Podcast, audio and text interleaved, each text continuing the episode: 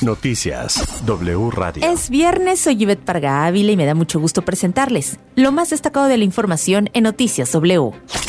El presidente Andrés Manuel López Obrador pidió disculpas tras la polémica generada luego de que en la mañanera se adelantó el anuncio oficial de política monetaria del Banco de México y reveló la decisión del órgano de subir la tasa de interés interbancaria un día, pasando de 6 a 6.5%. Por la tarde, en su mensaje en el marco de la convención bancaria en Acapulco, se disculpó y reiteró su compromiso de respetar la autonomía del Banco Central. La subgobernadora Irene Espinosa Cantellano señaló que el Banco de México aceptó las disculpas del presidente al considerar que fue un desconocimiento del proceso sin ninguna otra intención. Rechazó que se haya generado un ambiente de incertidumbre en torno a la autonomía del Banco Central. Y es que las declaraciones de López Obrador generaron preocupación a analistas académicos y políticos por tratarse de una situación sin precedente al filtrarse una decisión de política monetaria y hacerse pública por el presidente. Aquí quiero ofrecer una disculpa a la presidenta, la gobernadora del Banco de México y a los vicegobernadores, porque recibí la información anoche de que habían tomado la decisión de incrementar la tasa al 6.5%. Pensé que ya se había hecho público y hoy en la mañana hablé del tema, pero quiero decirles que reafirmo mi compromiso de respetar la autonomía del Banco de México.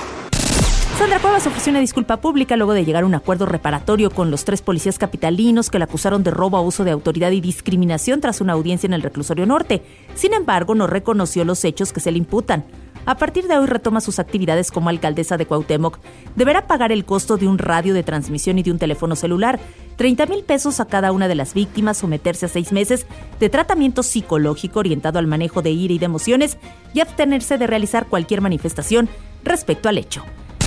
El embajador de Estados Unidos en México, Ken Salazar, reprochó que diputados de Morena, PT y PRI hayan refrendado la amistad con Rusia el pasado miércoles. Pidió estar en solidaridad con Ucrania y contra Rusia. Durante la instalación del grupo de amistad, México-Estados Unidos pidió que ambos países estén igual de unidos que como lo hicieron en la Segunda Guerra Mundial.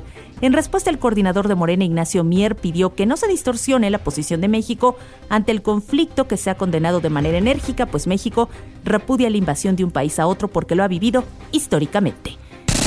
La Agencia de Espionaje Militar de Rusia tiene en estos momentos desplegados en México más oficiales de inteligencia que en cualquier otro país del mundo, con el objetivo final de influir en las decisiones que tome Estados Unidos. Así lo advirtió ayer el jefe del Comando Norte estadounidense, Glenn Barhart, durante una sesión del Comité de Servicios Armados del Senado. Dijo que ese personal de inteligencia ruso vigila muy de cerca para influir en oportunidades y acceso a Estados Unidos.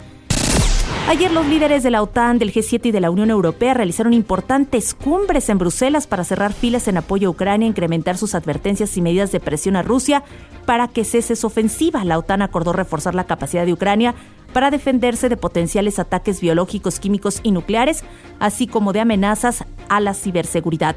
El presidente de Estados Unidos Joe Biden alertó que su país respondería al posible uso de armas químicas por parte de Rusia en Ucrania. Además, su país está dispuesto a acoger un máximo de 100.000 refugiados ucranianos y entregar más millones de dólares en ayuda humanitaria.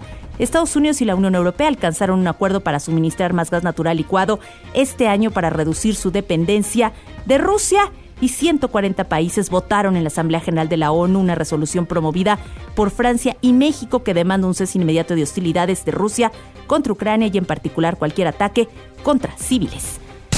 Se logró ya un avance del 100% de control y 80% de liquidación del incendio forestal en el cerro del Teposteco Morelos. Se estima una afectación de 105 hectáreas. También se reportó la liquidación del incendio forestal en el bosque La Primavera en el municipio de Zapopan, Jalisco. De forma preliminar se informa que el fuego afectó 280 hectáreas. El control del incendio forestal en la Reserva de la Biosfera del Cielo en Gómez Farias, Tamaulipas avanza en un 55% con daño a más de 300 hectáreas. Y en los deportes, la selección mexicana de fútbol no pudo asegurar su boleto a la Copa del Mundo de Qatar 2022 al arrancar la última jornada del octagonal final de la CONCACAF ante Estados Unidos al empatar con cero goles en el Estadio Azteca.